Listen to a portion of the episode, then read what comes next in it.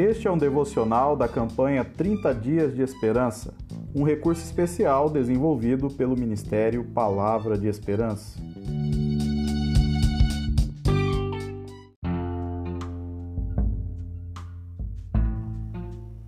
Episódio número 8 Providência e Provisão. Fui moço e agora sou velho, mas nunca vi desamparado justo, nem a sua descendência mendigar o pão. Salmo 37, verso 25. Neste salmo, Davi apresenta sua firme convicção no Deus de toda graça e provisão.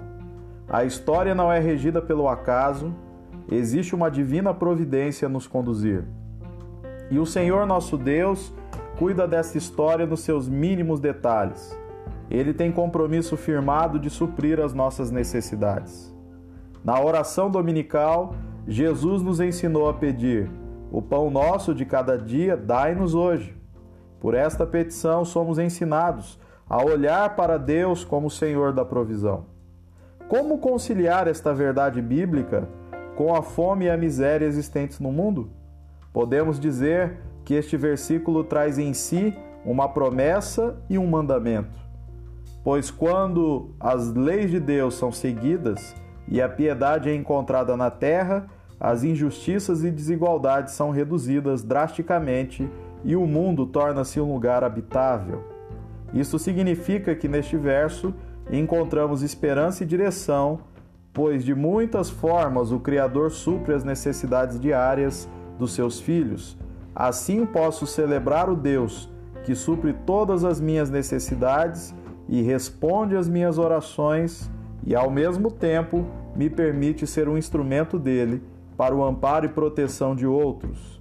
Esta firme convicção do salmista procede do seu conhecimento de Deus e da sua experiência de vida. Fui moço, agora sou velho. Davi tem plena certeza que o Deus da providência é o Deus da provisão.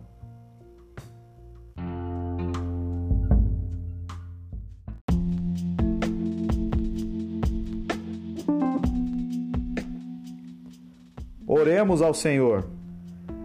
Ó Senhor nosso Deus, tu que estabeleces a justiça e a misericórdia na terra e nos ensinas a depender da tua graça e favor.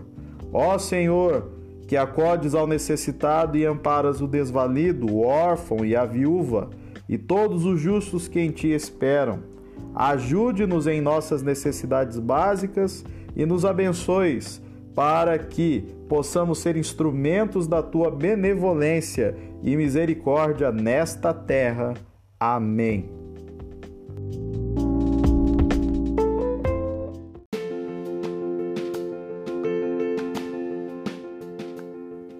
Esta é a palavra de esperança de hoje. Gostou? Então compartilhe com mais alguém.